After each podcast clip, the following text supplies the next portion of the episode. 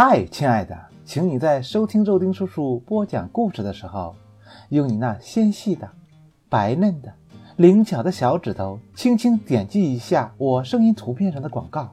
这些点击给你带不来吃亏，更带不来上当，但却能给肉丁叔叔带来零点零一分钱的广告收入，拜托啦！第二十六章审判。米莱迪被自己的仇人们逼到了尽头，做尽坏事的他终于得到了应有的处罚。达达尼昂、阿多斯、温特勋爵，还有神秘的面具人，他们一一列举着米莱迪的罪行。到了此时，米莱迪终于要为自己的罪行付出代价。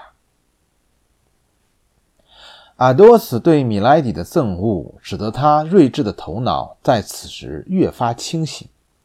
他回到客店，把同伴都一个一个安顿好，然后找来老板要了一张地图，找到了四条通往阿尔芒迪埃尔的路。第二天，他找来他们的四个跟班，要他们按照不同的路线前往阿尔芒迪埃尔。之后，普朗谢率先找到了米莱迪落脚的客店，但他没有声张，而是原路返回去向阿多斯汇报。阿多斯立刻召集了三个伙伴和温特勋爵。后来，阿多斯又找来了一个戴着面具、穿着大红披风的人。面对着几个人的询问，阿多斯并没有解释他的身份。但既然阿多斯这么安排，出于对朋友的信任，达德尼昂他们也就没有再说什么。几个人收拾整齐之后，就在普朗谢的带领下向阿尔芒蒂埃尔出发了。在夜晚狂风大作的时候，他们在阿尔芒蒂埃尔附近的格斯卡尔遇见了等待那里的格里莫。发生了什么事儿？达德尼昂叫道。他离开阿尔蒙迪埃尔了。阿多斯看着格里莫问。格里莫没说话，点了点头。他去了哪儿？他一个人去了利斯河那个方向。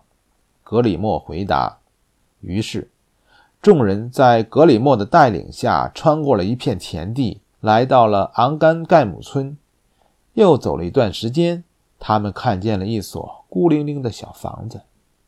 我们到了，阿多斯说着，就见穆斯戈东迎了上来。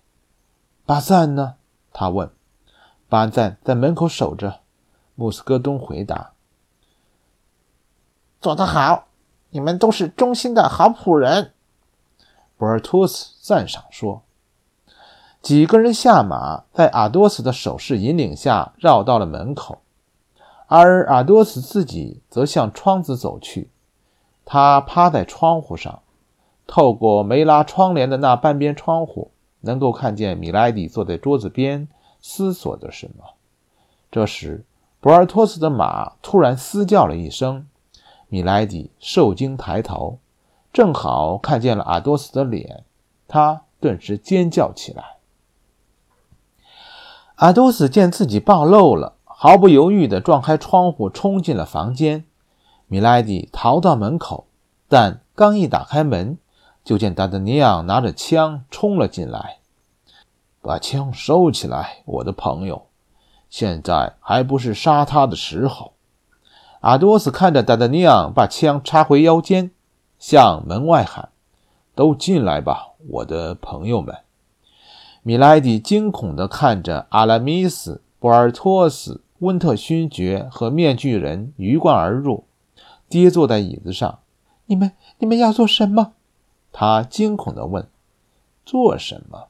阿多斯说，“我们要找夏洛特·贝克森，她曾经是拉斐尔伯爵夫人，后来是温特夫人。你们，你们找我做什么？”我们来对您进行审判，阿多斯冷冷地说：“达德尼昂，您先来。”我控告这个恶毒的女人，就在昨天毒死了康斯坦斯·波纳西厄，并且，并且她还想要谋杀我本人。我，我还要控告这个女人曾意图指使我杀害瓦尔德男爵。那么您呢，勋爵？阿多斯转向温特勋爵说：“我控告这个女人指使人谋杀了白金汉公爵。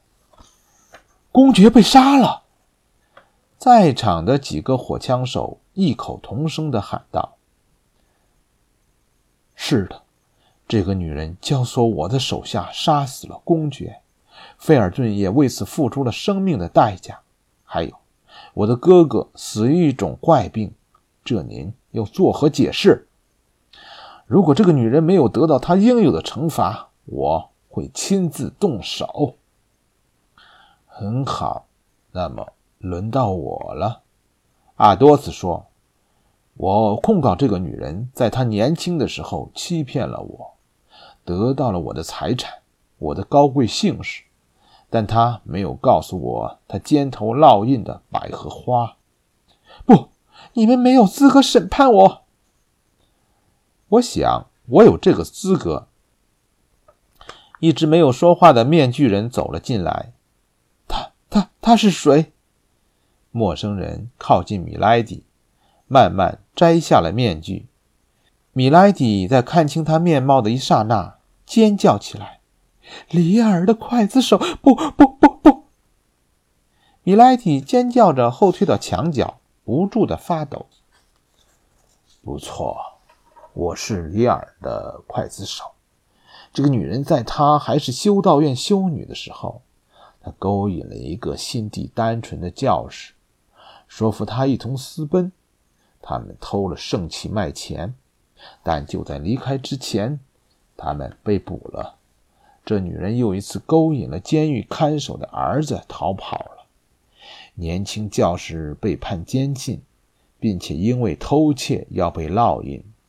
这女人说的不错，我是里尔的刽子手，我负责给偷窃者烙印，但被烙印的是我的弟弟。于是，我找的这个女人也给她的肩头烙上了同样的图案，这就是我的控告。